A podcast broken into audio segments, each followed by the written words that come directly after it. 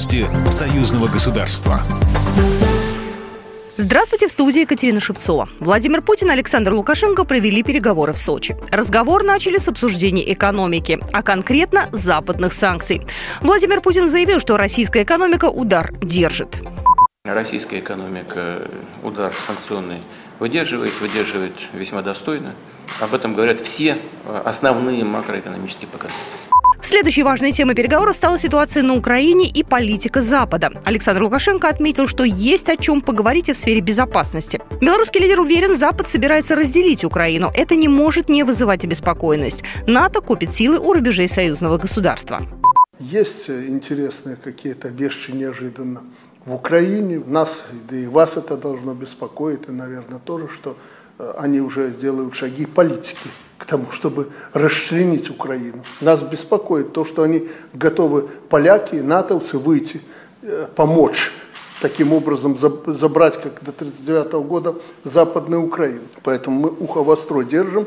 И, как я говорил, еще украинцам придется нас просить, чтобы мы э, не допустили вот отрыва этой западной части и других частей от Украины. Личные контакты Владимира Путина и Александра Лукашенко в последние несколько месяцев участились. В предыдущий раз они встречались 16 мая в Москве на юбилейном саммите ОДКБ. Программы по импортозамещению в союзном государстве являются ответом на давление Запада. Об этом заявил госсекретарь союзного государства Дмитрий Месенцев в Москве на международном форуме «Новые смыслы новой реальности», комментируя состоявшуюся накануне встречу в Сочи президента Беларуси Александра Лукашенко и президента России Владимира Путина, передает Белта. Дмитрий Месенцев напомнил, что в нынешнем году исполнилось 25 лет Союза Беларуси и России и констатировал, что в этом году контакты между президентами Беларуси Александром Лукашенко и Россией Владимиром Путиным особо интенсивные. Матчевая встреча по самбо среди юношеских команд Беларуси и России прошла в Белорусском центре олимпийской подготовки.